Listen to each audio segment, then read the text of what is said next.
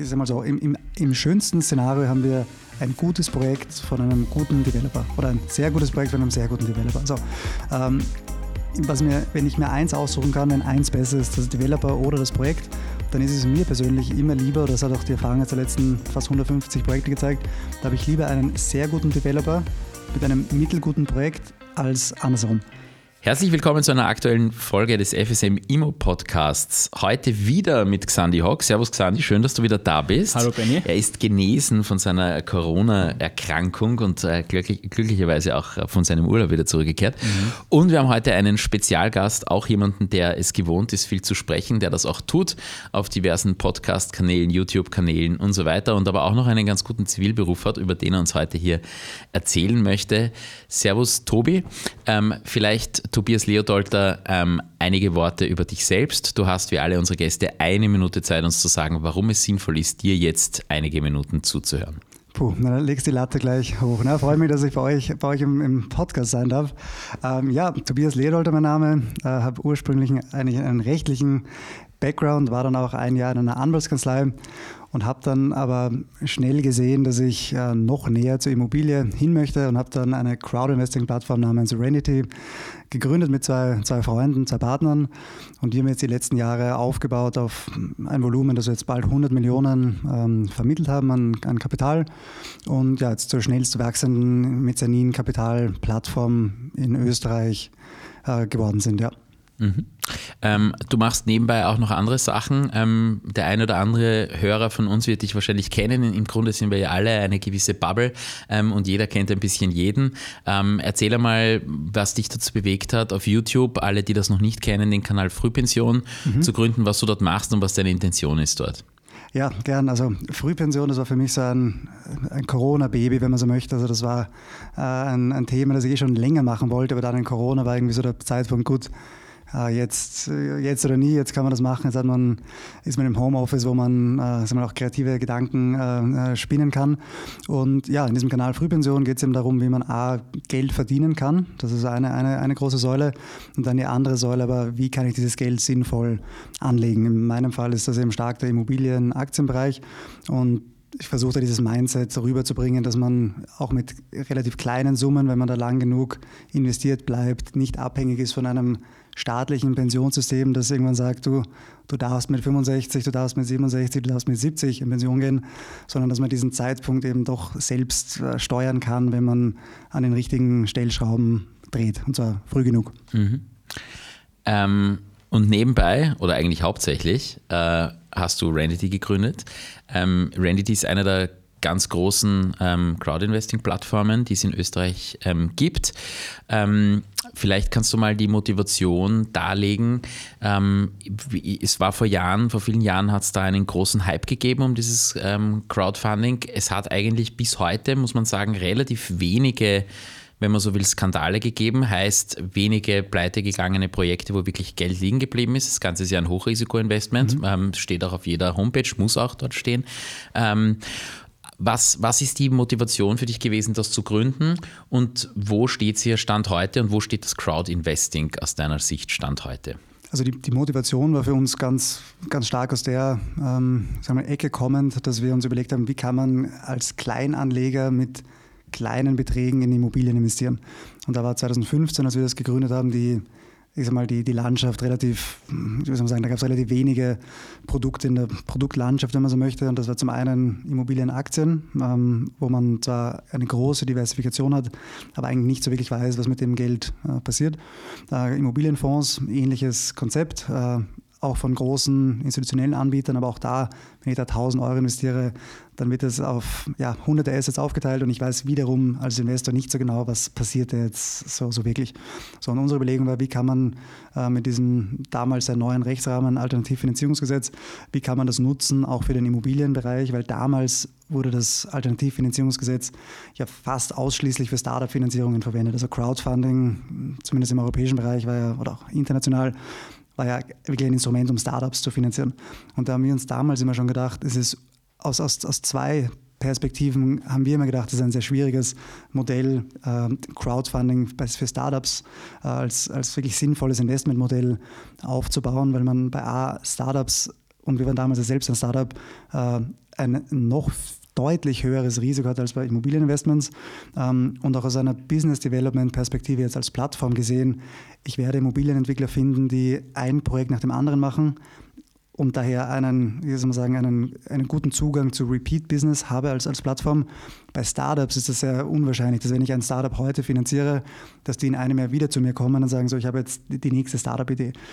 Weil entweder sie arbeiten noch am ersten Startup, weil es ein Erfolg ist, oder anderer Fall, das erste Startup war kein Erfolg ähm, dann ist schon zu fragen, ob man die, die nächste Finanzierung da äh, gleich nachschießen möchte für, mit diesem Team, mit einem, einer neuen Idee.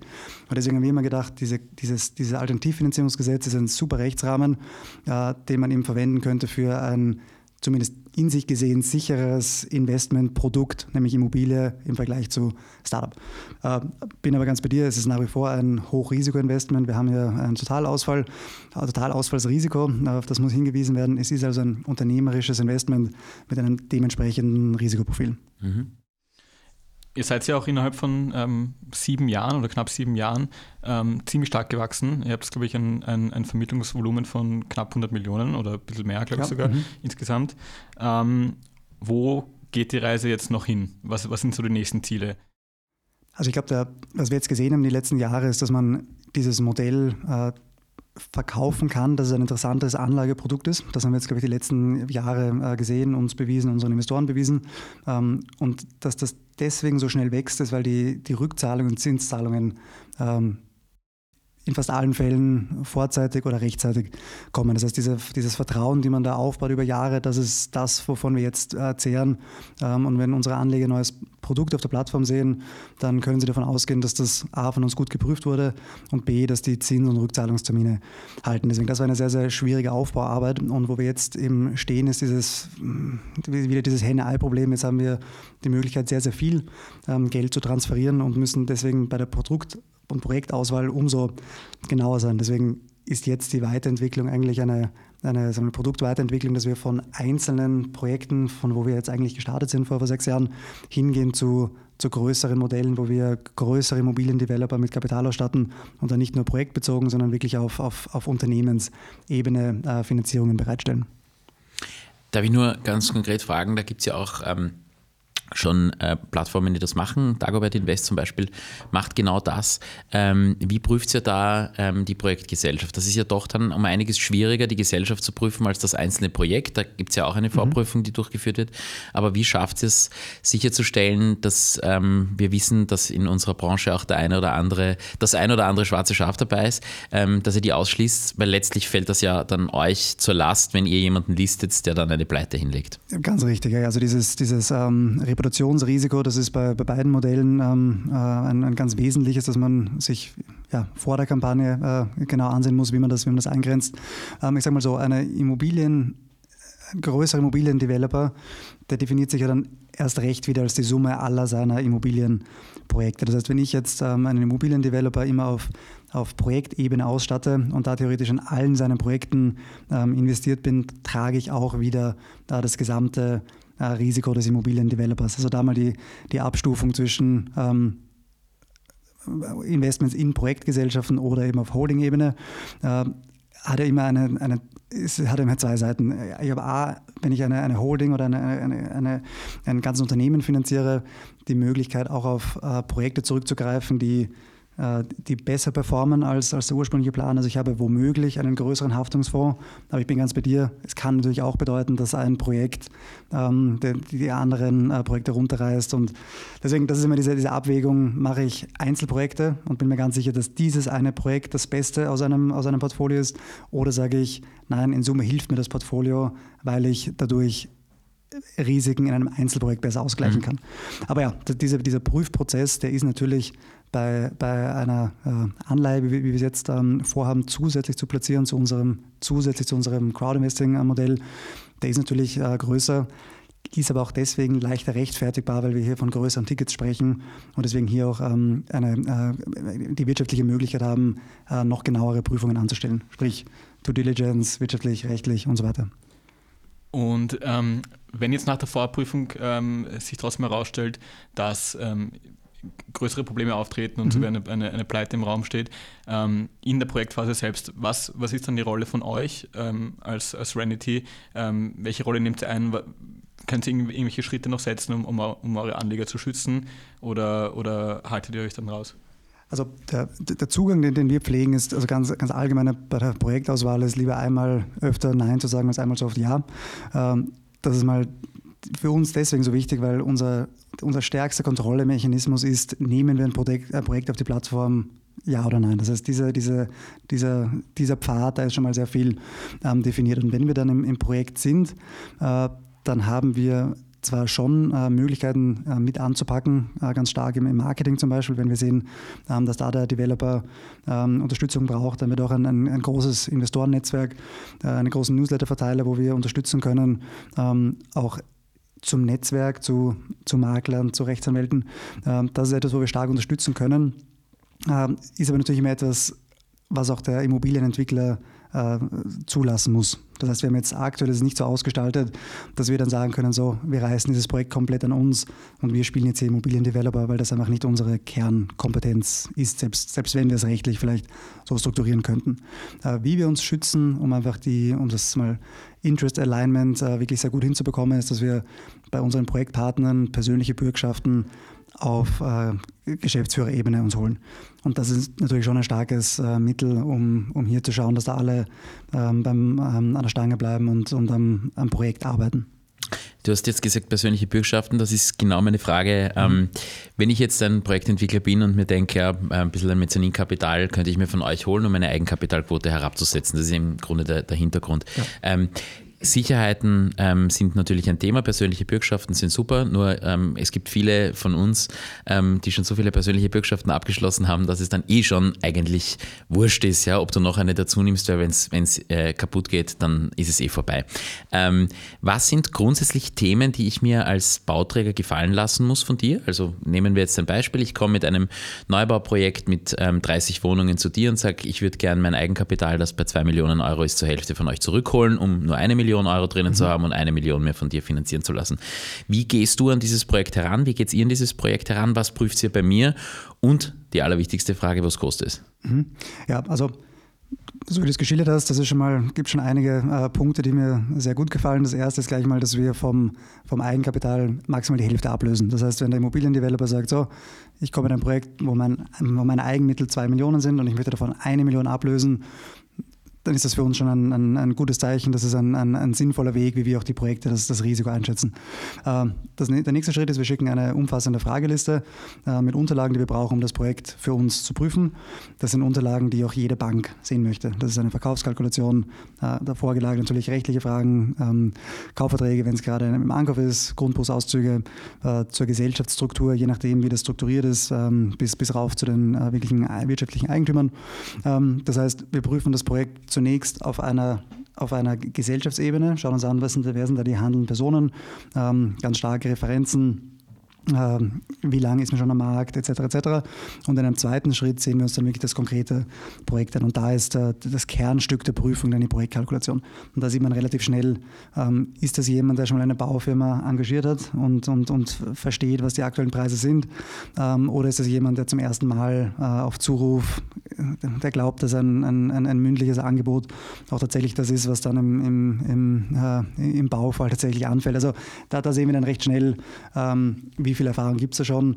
Und das ist auch, wo die meisten Projekte dann, dann rausfallen, wo wir sagen, gut, ähm, wir haben es mit unseren Annahmen gerechnet, was die Baukosten betrifft und vor allem was auch die, die, Verkaufs, die, die, die, Verkaufspreise betrifft, die wir als realistisch achten.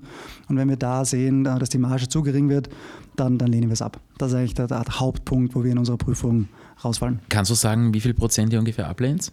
Also wir sind jetzt ungefähr bei einem Schnitt von zehn Projekten, die wir bekommen, lehnen wir zwischen acht und neun Projekten ab.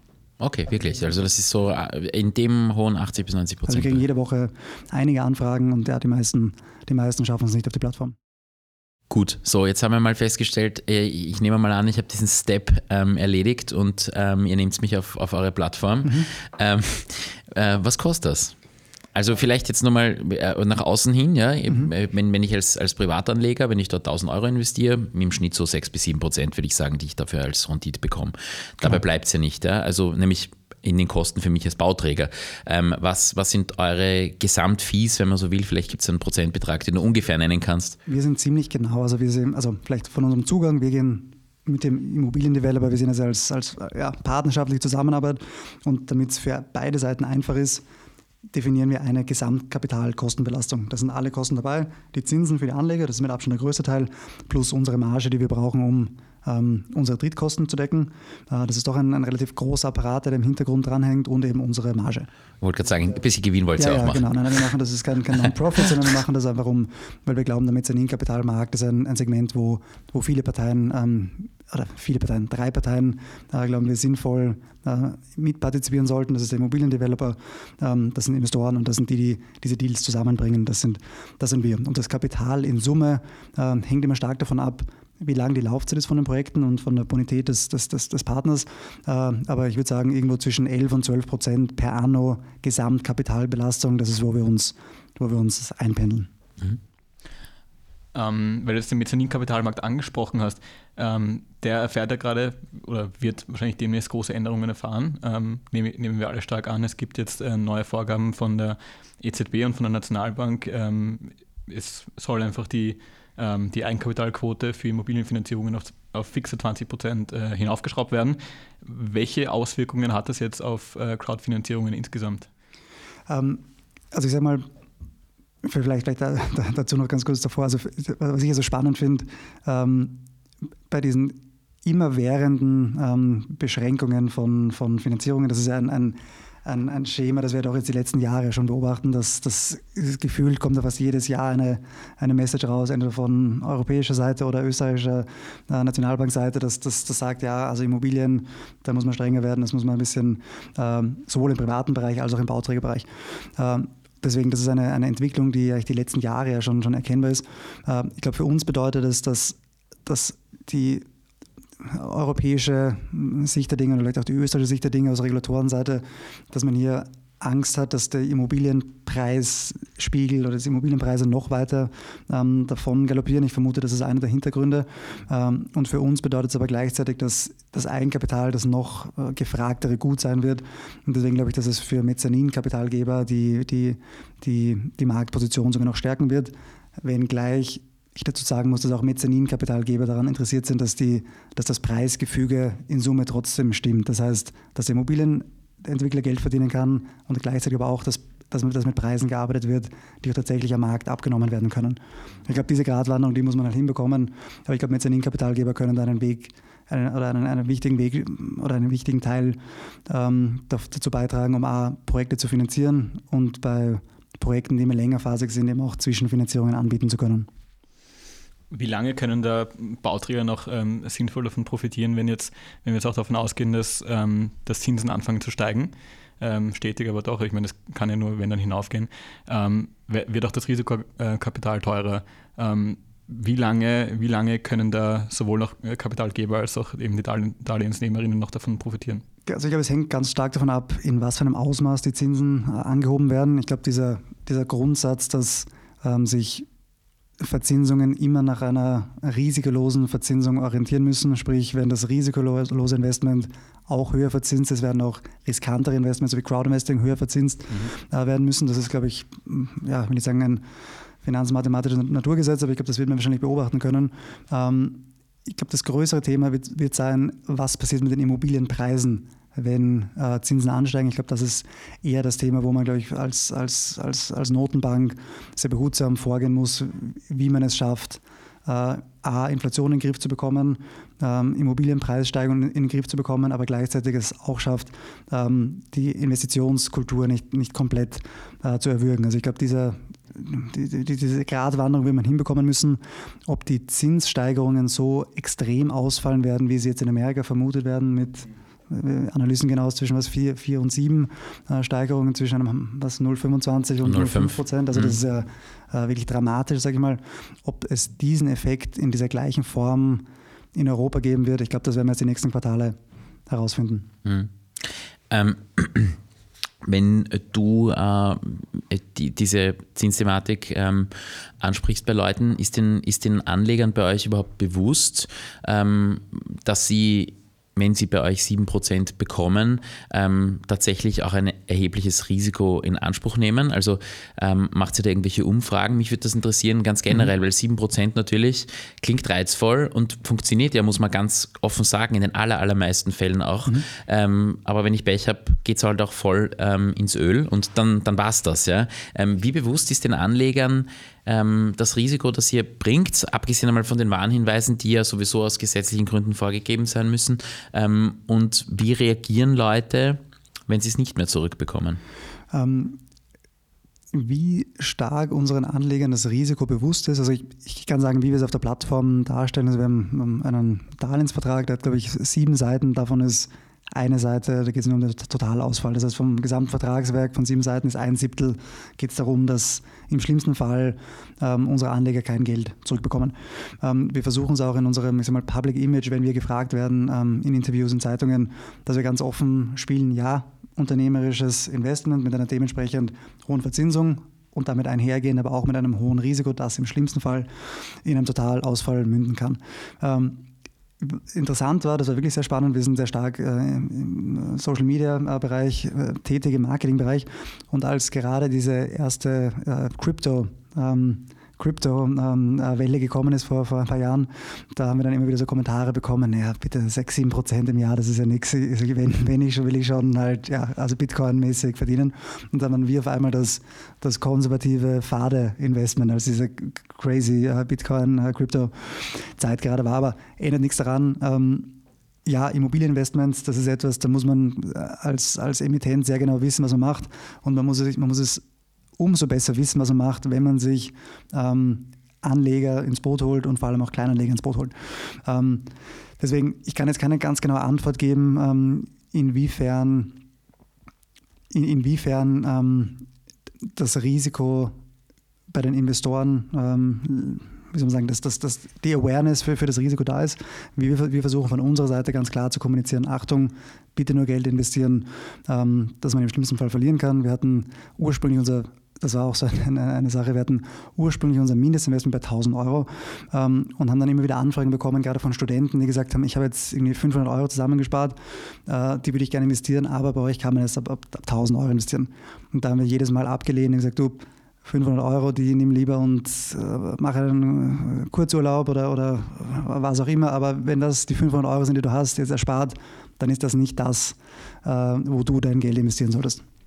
Man muss ja auch dazu sagen, es gibt ja zum Glück auch eine, eine, eine Grenze, die in der Regel bei 5000 Euro liegt für die Kleinanleger. Mhm. Also ich meine, für viele natürlich auch sehr viel Geld, aber der, der Schaden kann sich dann im Fall der Fälle doch im Rahmen halten. Ja. Genau, es gibt diese, diese ähm, Schutzbestimmung im, im Alternativfinanzierungsgesetz, die ist insofern, äh, glaube ich, auch sehr sinnvoll, einfach um zu sensibilisieren, Achtung, oh, okay, jetzt bin ich offenbar in einem Bereich, wo ich, wo ich, ähm, wo ich, wo ich geschützt werden muss. Äh, es gibt aber die Möglichkeit, diesen, diese, die, diese Warnung ähm, durch eine Selbstauskunft ähm, äh, na, also umgehen ist das falsche okay. Wort. Ich, ich, darf selbst angeben, ähm, ob ich mir dieses Investment leisten kann oder nicht. Sprich, ob ich äh, ein gewisses Mindesteinkommen habe oder ein gewisses Selbstbonitätsauskunft. So, danke. Ja, genau, so heißt das. Ähm, aber jetzt ähm, noch einmal, es, es, es, sind ja schon welche ausgefallen, ja, im, im geringen Rahmen. Wie reagieren die Leute, wenn es zu so einem Ausfall kommt? Mhm. Ich meine, heißt es dann, Randy, die ihr Wahnsinnigen, warum habt ihr uns da hineingetigert? Oder wie, wie Nein, also Ausfälle per se hatten wir äh, bisher noch keine. Ja. Wir haben zwei Projekte, die verzögert sind. Ähm, das sind Projekte, die so gelagert sind, ähm, dass dort gearbeitet wird, dass dort gebaut wird, ähm, dass es hier höchstwahrscheinlich nur in einer Verzögerung münden wird. Ähm, wir haben natürlich Anleger und wir sind da im regen Austausch mit, mit, mit ja, sehr vielen Anlegern, die da ähm, investiert sind und versuchen das eigentlich sehr proaktiv anzugehen. Mhm. Das, das, Projekt Immobilienprojektgeschäft, das ist halt äh, nicht ganz so geradlinig, wie man sich das äh, in der schönen ähm, Informationsbroschüre äh, durchlesen kann, sondern da gibt es halt wirklich jeden Tag, möchte ich nicht sagen neue Risiken, aber jeden Tag kann etwas sein, ähm, was einige Wochen, im schlimmsten Fall einige Monate kosten kann. Corona war etwas, das im Preisgefüge extrem geholfen hat, sprich äh, Wohnraum ist noch teurer geworden. Aber natürlich jetzt in der Supply Chain äh, gab es da Developer, die da schon ähm, Schwierigkeiten hatten, ihre, ihre äh, Mitarbeiter über die Grenze zu bekommen, ähm, die Schwierigkeiten hatten, gewisse Rohstoffe zu beziehen. Das sind alles Themen, die jetzt die letzten ja, äh, Quartale äh, schlagend geworden sind. Ähm, mir kommt vor, in Summe äh, können die Anleger sehr gut damit umgehen, wenn man es schafft, die, die Kommunikation dementsprechend zu gestalten. Also proaktiv ähm, machen dann zum Beispiel auch bei den Projekten, wo wir jetzt eine Verzögerung hatten, eine Baustellenbesichtigung. Da sind wir mhm. hingegangen mit dem Projektentwickler und haben gesagt, schauen Sie, das ist der Status, ich zeige Ihnen gern, wo ich bin. Ähm, das sind die Probleme, die aufgetaucht sind. Wir arbeiten mit Hochtouren daran, dass wir es fertig bekommen, dass wir es abverkaufen, ja, dass wir das Projekt abschließen können. Ähm, und dann, das ist etwas, mit dem die meisten Anleger dann eigentlich sehr gut äh, zurechtgekommen sind. Wenn du ähm, generell über Crowdinvesting sprichst, ja, und ich spreche hier mit dir, mit einem Menschen, der sich definitiv sehr gut auskennt, was sein passives Einkommen betrifft. Das zeigst du regelmäßig auf deinem YouTube-Kanal. Ähm, wie machst du das mit deinem eigenen Geld? Bist du mit deinem eigenen Geld auch in dem einen oder anderen Projekt von euch drinnen? Ähm, und wie suchst du dir diese Projekte dann aus? Ähm, ja, also ich investiere auch, ich investiere auch äh, in Crowdinvesting, natürlich nur über äh, die eigene Plattform. ähm, klar, weil ich einfach den Zugang habe zu den, zu den Projektpartnern.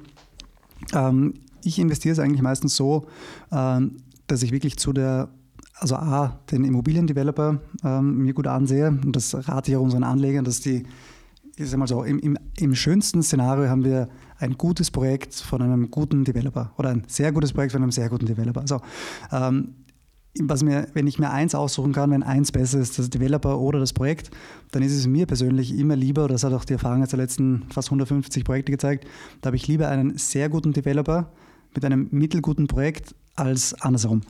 Was ich damit meine, ist, ein guter Immobiliendeveloper, der weiß sich dann zu helfen, der kann auch ein Projekt, das mal halt nicht ganz so läuft, wie man sich jetzt ähm, oft Jahre davor geplant hat, äh, zu einem Abschluss bekommen, aber andersherum ein, ein, ein, ein, mittelguter Developer, der sich vielleicht schwer tut mit der eigenen Struktur, äh, mit den Arbeitsaufgaben, die da sind, der schafft es auch, ein, ein sehr gutes Projekt gegen die Wand zu fahren. Jetzt ein bisschen überspitzt formuliert, wenn ja. ich mir eins aussuchen könnte von den beiden, am liebsten beides sehr gut natürlich, klar. Äh, das zweitliebste ist mir aber immer guter Developer mit einem vielleicht Projekt, das vielleicht schwieriger ist. So. Ähm, und, und, vor diesem, und vor dieser Maxime wähle ich auch die Projekte aus. Mhm. Wie sieht da ähm, deine ideale Diversifizierung aus? Ist nicht nur im Immobilienbereich, sondern generell? Ähm, ja, also Diversifikation, ja, also auch, auf, auch, auf, auch wenn man im Immobilien, also im Alternativ, im alternativen Investmentbereich unterwegs ist, da würde ich auch sehr stark auf Diversifikation setzen. Also ich habe auch äh, meine Investments auf viele unterschiedliche Projekte, auf unterschiedliche Projektpartner, äh, unterschiedliche Regio Regionen aufgeteilt. So. Und ich glaube, was man da im Kleinen ähm, praktiziert, sollte man auch erst recht im Großen praktizieren. Ähm, ich habe sicher von meinem persönlichen Vermögen am meisten in Immobilien investiert, also auch Direktinvestments, äh, einzelne Wohnungen, die ich mit Airbnb betrieben, äh, mit Airbnb betreibe, ähm, auch einige einfach langfristig, sag mal, fade äh, Wohnimmobilien, wenn man so will, die einfach ähm, einmal angekauft wurden, da ist ein Mieter drin und das, das war es eigentlich von, von dem, wie oft man sich damit beschäftigen muss. Ähm, und ich glaube, für, für, für Anleger, die jetzt nicht einen Zugang haben zu einer speziellen Assetklasse, wie jetzt bei mir im Immobilienbereich, ähm, da glaube ich, dass einfach so eine Mischung aus Aktien, ähm, da ganz klar ETFs. Wenn man möchte, kann man sich auch mit, mit einzelnen ähm, Einzeltitel spielen. Und auf der anderen Seite des Spektrums auf jeden Fall auch Immobilien. Das kann sein Direktinvestments, Vorsorgewohnung. Äh, und wenn einem das zu viel Arbeit ist, weil das darf man nicht unterschätzen, für viele ich bin, ich sitze gern bei Anwälten, weil ich selbst auch äh, äh, einen rechtlichen Background. Aber viele sagen, gut, ich will jetzt nicht unbedingt, wenn ich eine Vorsorgewohnung kaufe, zur Bank, zum Anwalt, zum Notar. Ähm, die sagen einfach, hey, ich will am Sonntagabend meine 10.000 Euro investieren und, und that's it. Und ich will da meine Reporting kriegen und ich will aber jetzt nicht unbedingt das Haus verlassen und mich da, da überlegen müssen, welche Vorsorgewohnung ich wie kaufe. Und ich glaube, gerade für die, die sagen, hey, dieser Convenience-Faktor, der ist mir wichtig, da kann Crowdinvesting ein, ein, ein sehr gutes Tool sein, um auch im Immobilienmarkt investiert zu sein. Bei uns ist es trotzdem convenient. so oder so, aber ähm, ich, ich finde find deinen Zugang dazu ganz spannend und ich teile den zu 100 Prozent. Ja? Also ich bin jetzt vielleicht nicht so viel im Crowdinvesting wie du drinnen, aber ähm, ist klar, ja, du, du, du machst das beruflich, aber ansonsten äh, bin ich hundertprozentig bei dir und ich finde auch Crowdinvesting ein super Tool. Was ich mich noch frage ist, wie machst du das? Du mhm. hast jetzt ähm, zehn Wohnungen, glaube ich, im Eigentum. Ähm, wie managst du das Monat für Monat? Hast du da einen Superwalter, dem du die Dinge auf Auftrag gibst oder machst du das selbst? Nein, also da ist meine, da ist meine Devise wirklich ganz klar, ähm, ich sag mal, Convenience über Rendite. Das ja. heißt, ich habe einen Superwalter, ähm, da gebe ich gerne etwas ab von, von den Mieteinnahmen, ähm, bekomme dann meine Reportings und, und that's it. Äh, ich glaube, das ist einfach eine Größe, wenn man sagt, man will das wirklich professionell und nur das machen, dann kann man das umstellen. Aber in meinem, in meinem Setup, wo ich ja, einfach Vollzeit äh, Startup-Founder bin und da ein Team jetzt, jetzt sind wir zu 15 bald. Ähm, das heißt, da ist, da ist genug zu tun, dass ich mich nicht um die, die, die, die kaputte Therme in der Wohnung kümmern ja. kann. Ja. Okay, das ist aber, äh, finde ich, auch einen sehr guten Zugang. Ich schmiede jetzt da die ganze Zeit Honig ums Maul. Ich habe mich jetzt ähm, hier zurückgezogen. Nein, aber das finde ich auch einen sehr guten Zugang, weil viele Leute machen das dann selbst, ärgern sich dann damit herum, dann vergisst du irgendwie Monat für Monat zu schauen, ob die Kohle tatsächlich auf seinem Konto eingelangt ist und so weiter und so fort. Aber die Dinge bis zu einem gewissen Grad aus der Hand zu geben, ähm, was immer du bezahlst, aber das ist meistens in einem niedrigen zweistelligen Eurobetrag pro Wohnung, was man hier für einen Subverwalter genau. bezahlt, meistens auch pauschaliert. Ich weiß nicht, wie es bei dir ist, wird wahrscheinlich auch so sein. Ähm, und das zahlt sich auf jeden Fall aus. Die größeren Hausverwaltungen bieten das alle an. Das ist sehr professionell. Ja, du, und ich glaube, am Anfang habe ich auch gedacht, nein, nein, diese 20, 30 Euro, die, die spare ich mir und ich mache das alles selbst. Naja, und dann sitzt man mal mit der ersten, äh, also es geht ja schnell. Dann kommt die Überweisung nicht, dann ruft man an, ruft nicht zurück. Dann schreibt du eine E-Mail, dann schreibt er vielleicht zurück, sagt, er hat es doch vergessen, dann kommt es doch nicht und da, da, merkt man, wie die Stunden da vergehen. Mhm. Und da habe ich dann schnell gemerkt, puh, bevor ich da jetzt äh, im Quartal jedes Mal da meine, meine Mieter durchtelefoniere, weil irgendwas nicht passt. Äh, ja, also ich glaube, da muss man einfach schnell erkennen, okay, wie, wie möchte ich meine Zeit am besten einsetzen. Und da habe ich für mich schnell gemerkt, das ist nicht äh, die, die beste Zeitverwendung bei mir. Mhm.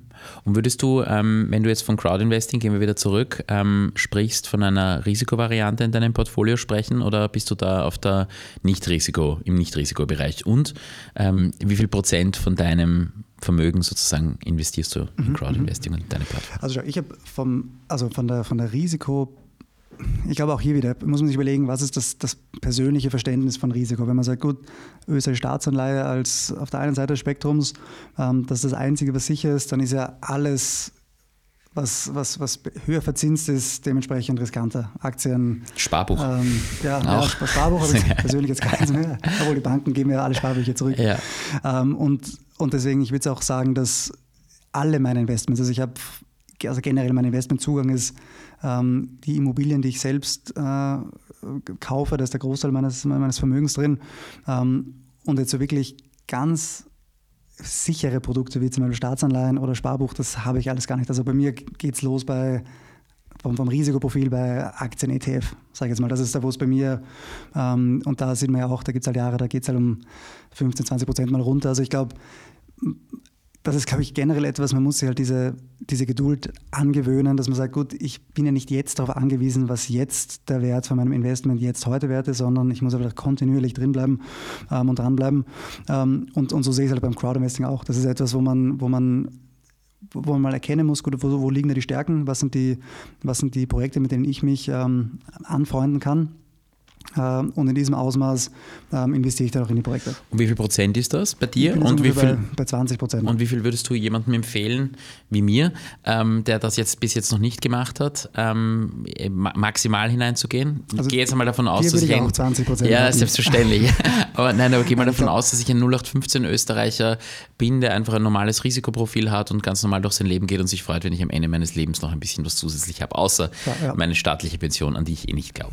Ähm, also da bin ich, da sind wir wirklich sehr, sehr vorsichtig, was, was direkte Empfehlungen angeht. Also wir sehen es als, als Beimischung, als Möglichkeit, eine Rendite mhm. ähm, auf, also zu verbessern.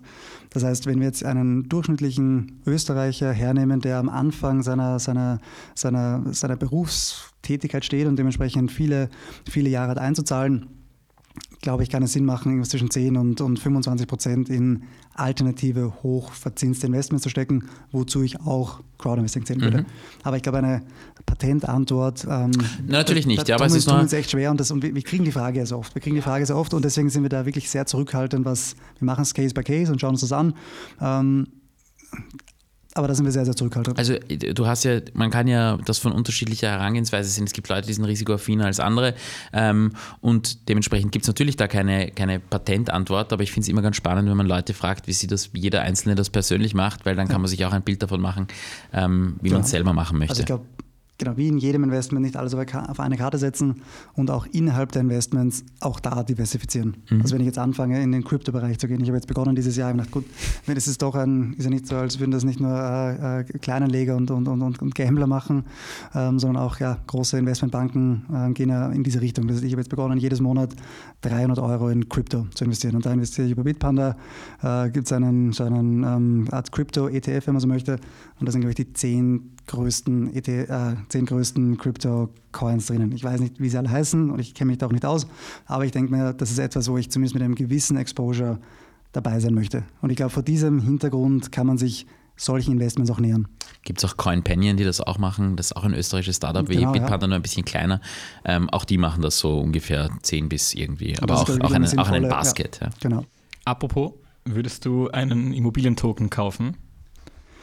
Wir haben dieses Thema, äh, also wir haben es genau 2015 gegründet, das war ja gerade auch die, die, Hochphase von, von, von Coins und, und allen möglichen ähm, ICOs, wie sie heißt, oder? ICOs, mhm. genau.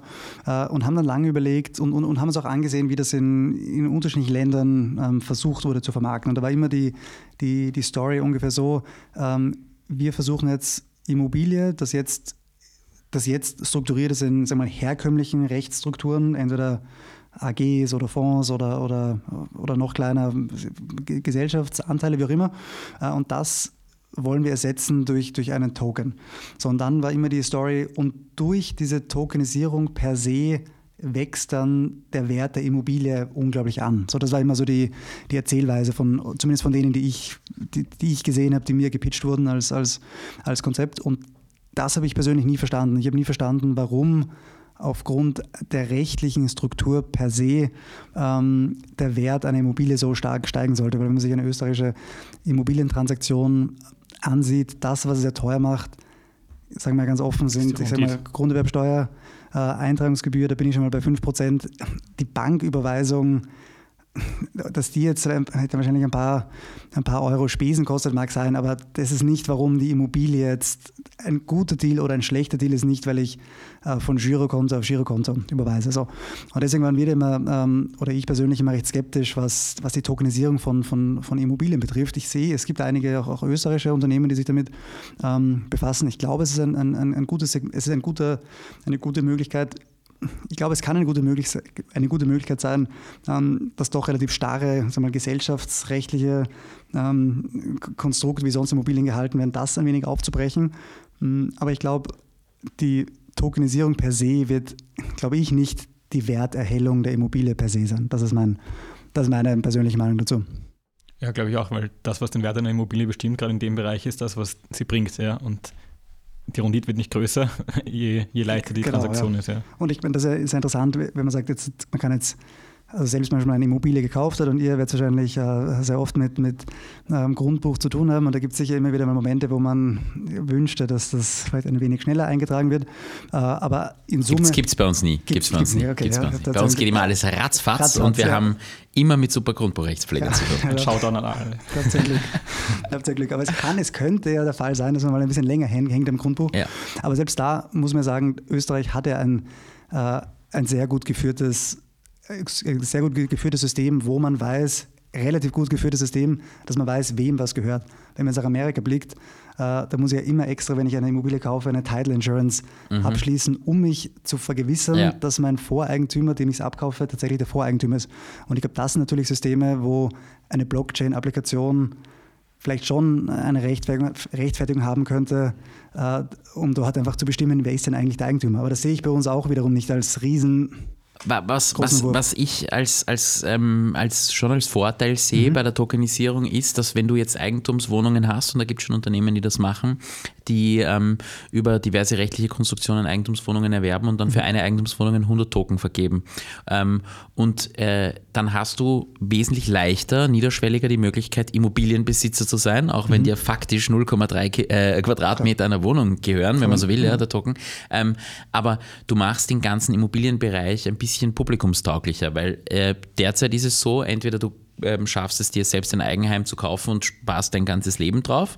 Ähm, oder du bist ein ähm, Anleger und hast eine Wohnung, ähm, aber auch auf Basis dessen, dass du einen guten Verdienst ja. hast oder sehr schlau damit umgehst. Das ist natürlich etwas, was schon eine Sache von den, um Hermes zu zitieren, der oberen 10.000 eigentlich ist. Ja? ja und wenn natürlich. du das ein bisschen flacher gestalten möchtest, hat die Tokenisierung, glaube ich, da schon Sinn und könnte unter Umständen, glaube ich, ja, es ist alles Zukunftsmusik, ähm, auch dazu führen, dass der Markt ein bisschen liberalisiert wird und ähm, auch öffentlich zugänglicher wird für Leute, die mit niedrigeren Einkommen auch etwas machen wollen. Ja, doch, das sehe ich auch. Also diese, gerade dieser, wie du sagst, ähm, Zugang zu wirklichem Direkteigentum, auch wenn es jetzt mediatisiert ist durch, durch Tokens, das, das sehe ich auch als, als Anwendungsgebiet. Es wäre jetzt auch schon möglich oder halt vor zehn Jahren auch schon möglich gewesen mit, mit bestimmten Gesellschaftsformen, aber angenommen wurde es trotzdem nicht. Also ja, bis jetzt nicht. nicht ja. tatsächlich was Genau, es könnte halt auch genau diese Denke sein, wenn ich schon eine Immobilie mache, dann will ich zumindest, dass man die, die 40 Quadratmeter Wohnung gehört. Könnte ein, ein Hemmschuh sein, warum vielleicht ja, der Immobilieninvestor, klar. der typische Immobiliendirektanleger ist, möchte, wenn dann schon, zumindest das WE-Objekt, wenn ich schon nicht das Zinshaus kaufen kann. Aber vielleicht gibt es auch wirklich, wie du sagst, darunter ein Segment, das wiederum hilft, eine, einen größeren Markt zu erschließen. Mhm. Das ist ja etwas, das sind ja sonst vielleicht Käufer, die die sich nicht die Vorsorgewohnung leisten könnten. Richtig, genau. Und vielleicht wird dann der Markt dadurch wieder größer, beliebter. Ja. ja. Ja, jetzt äh, haben wir ganz viel besprochen ähm, und sind sehr weit gekommen, was mich, was mich freut. Ähm, du bist auch ein sehr redseliger Zeitgenosse. Immer gut, solche Gäste bei uns zu haben. Ähm, Vielleicht noch ganz kurz am Schluss. Ja, du ähm, kann man wirklich sagen, äh, du bist sehr öffentlichkeitswirksam. Also wenn man deine Pfade verfolgen will, dann tut man sich nicht allzu schwer, dich auch zu finden. Ähm, du machst ein sehr unterschiedliches Programm und begeisterst viele Menschen. Ich sage es ganz offen, wir haben es im Vorgespräch auch schon besprochen. Ich schaue mir auch viele deiner Videos an, weil ähm, erstens finde ich es cool, wie du es machst und äh, außerdem lernt man auch was dabei, wenn man von gewissen Sachen keine Ahnung hat oder wenig Ahnung hat. Ähm, was würdest du Leuten empfehlen, die jetzt von der Uni Uni abgehen oder vielleicht auf der Uni sind ähm, und sagen, sie wollen einmal ein kleiner Leodolter werden. Nein, natürlich nicht, aber ähm, die im Immobilienbusiness reüssieren wollen. Uh, puh. Ähm, also ich glaube, ich glaube, eine Sache, die man, die man sich, glaube ich, sehr schnell aneignen muss, glaube ich, ist, äh, dass man die Dinge wirklich selbst versteht. Also mhm. gerade wenn man sich jetzt im Immobilienbereich äh, das erste Mal mit einer ja, Hauseigentümerabrechnung auseinandersetzt, da reicht es nicht äh, auf Zuruf, wenn dann der, wer auch immer einer da berät, sagt, oh, das passt schon, dann ist das natürlich ein gutes Indiz, aber ich glaube, dass man da weitergeht und sagt, so, ich muss das wirklich selbst verstehen, bevor ich da äh, das Geld überweise. Also ich glaube, diese das Schöne ist, man muss sich am Schluss eh nur selbst in den Spiegel schauen, deswegen kann man da, wie soll man sagen, auch aus den eigenen Fehlern lernen. Aber ich glaube, dieses Verständnis, dass man wirklich weiß, okay, was muss ich mir ansehen, damit ich das verstehe ähm, und vor allem auch, wo, wo endet mein Wissen dann? Wo, wo, wo habe ich die Möglichkeit, äh, mir, mir Wissen zu holen? Und da gibt es ja Gott sei Dank äh, sehr viele Möglichkeiten, wie ich da Wissen aufbauen kann. Ähm, also ich glaube, das ist etwas, dass man einfach sehr genau weiß, was weiß man und was weiß man nicht. Das, glaube ich, ist etwas, was man sehr schnell erkennen muss äh, und auch für sich dann im, im, im Tun sehr schnell umsetzen kann. Hey, wo brauche ich Hilfe? Was kann ich selbst? Ähm, genau. Jetzt als Gründer, äh, also von, von dir als, als Startup-Gründer, was würdest du, was würdest du für Ratschläge ähm, an, an jüngere Zeitgenossen geben? Das klingt vielleicht abgedroschen, aber wirklich dieses Dranbleiben. Also ich kann sagen, wir haben, als wir begonnen haben 2015, da war es für uns unglaublich schwer, äh, Immobilienentwickler anzusprechen. Wir hatten selbst keinen Background im Immobilienbereich, äh, davor zwar Praktika gemacht im Immobilienbereich, aber jetzt weder familiär noch, noch sonst irgendwie den Zugang zu, zu großen Bauträgern gehabt. Äh, und ihr könnt euch vorstellen, wir sind als 25-Jährige zu den großen gestandenen Immobiliendevelopern gegangen und haben gesagt, so, wir haben jetzt ein cooles Startup, wir wollen für euch 500.000 Euro einsammeln. Haben die meisten gesagt, ja, wir begrüßen die Initiative, danke fürs Kommen, aber äh, macht es zehnmal und, und dann, dann meldet euch wieder so. Und die ersten zehn waren wirklich schwer zu bekommen. Also das war wirklich eine sehr, sehr schwierige äh, Aufgabe, da erstens Termine zu bekommen, zweitens dann auch tatsächlich hin zu überzeugen, du probier mal das doch aus. Ähm, und viele Dinge, viele gute Dinge, die jetzt äh, passieren, die, die hätten wir nie erlebt, wenn wir diese ersten zehn Projekte nicht damit durchgebissen hätten, ähm, um aufs vielleicht sprichwörtliche elfte Projekt zu kommen, wo wir doch dann uns einfacher getan haben im Sales-Prozess. Jetzt, wenn wir jetzt einen Sales-Termin haben, dann brauche ich niemand mehr beweisen, dass wir das schon ein paar Mal gemacht haben. Dann sagen wir, gut, schauen Sie auf die Homepage, da haben wir das schon 150 Mal gemacht, da ist irgendwie schon da ist der Einstieg schon deutlich einfacher. Aber dass wir dort hingekommen sind, da muss man einfach sagen, da war viel einfach dranbleiben. Da gibt es Momente, wo es keinen Spaß macht, da gibt es Momente, wo man sagt, puh, ich weiß ja nicht mehr, wie es weitergeht. Wir haben ja ähm, das Unternehmen gegründet, hatten keine Investoren drin. Das heißt, das war in meinem Fall, ich war dann Konzipient ein Jahr lang, ähm, habe dann schon gearbeitet, aber ein ja, dementsprechend mal gutes Uni-Absolventengehalt gehabt. Ähm, und dann war es aber wieder so zurück in so ein äh, eher studentisches Leben. Da, war dann, da gab es dann ein bisschen Ersparnisse, die ich, von denen habe ich gezehrt. Ähm, und dann hat man schauen müssen, dass man Umsatz wieder reinbekommt. Und da gibt es natürlich schon mal Momente, wo man sagt, puh, nächster Sale, Sales Pitch nicht geklappt, nächstes Projekt nicht bekommen. Ähm, und da gibt es halt Momente, wo man dann irgendwie sich im Team zusammenraufen muss und sagt, so, okay, eins muss jetzt halt wieder klappen. Und irgendwie klappt dann auch wieder eins. Resilienz. Ja, ich, ich glaube, das ist, das ist wahrscheinlich nichts, was, was nicht nichts Neues wahrscheinlich, aber das ist etwas, was ich auch am eigenen Leib ähm, erfahren habe, wie, wie wichtig das ist, eben dieses, dieses Dranbleiben. Mhm. Ja, ähm, dann sage ich vielen Dank für all deine Einblicke, die du gemacht hast. Ja, sehr es war gern. echt spannend. Ähm, was können wir den Leuten am Schluss noch mitgeben? Schaut euch Frühpension auf YouTube an. Es gibt nämlich FSM auf YouTube nicht, insofern nimmst du okay, uns dort keine ja, Zeit weg. Podcasts hört weiterhin nur unseren, wenn ihr die Zeit habt. ähm, aber da habt ihr auch einen, muss man sagen, den Reality Podcast. Ähm, und ja, auch ansonsten wünsche ich dir alles Gute und äh, ich finde deinen Weg sehr spannend und werde ihn auch weiterhin verfolgen.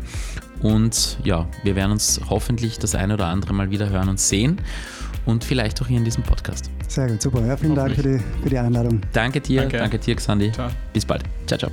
Wir reden nicht nur hier im Podcast gerne, sondern jederzeit auch persönlich mit euch. Wer unseren Kanal also noch nicht abonniert hat, do it! Ebenfalls freuen wir uns, wenn ihr bei unserer nächsten Folge wieder mit dabei seid. Falls ihr es bis dahin nicht erwarten könnt, besucht uns auf unserer Homepage www.fsmlaw oder kontaktiert uns direkt. In jedem Fall, bis bald!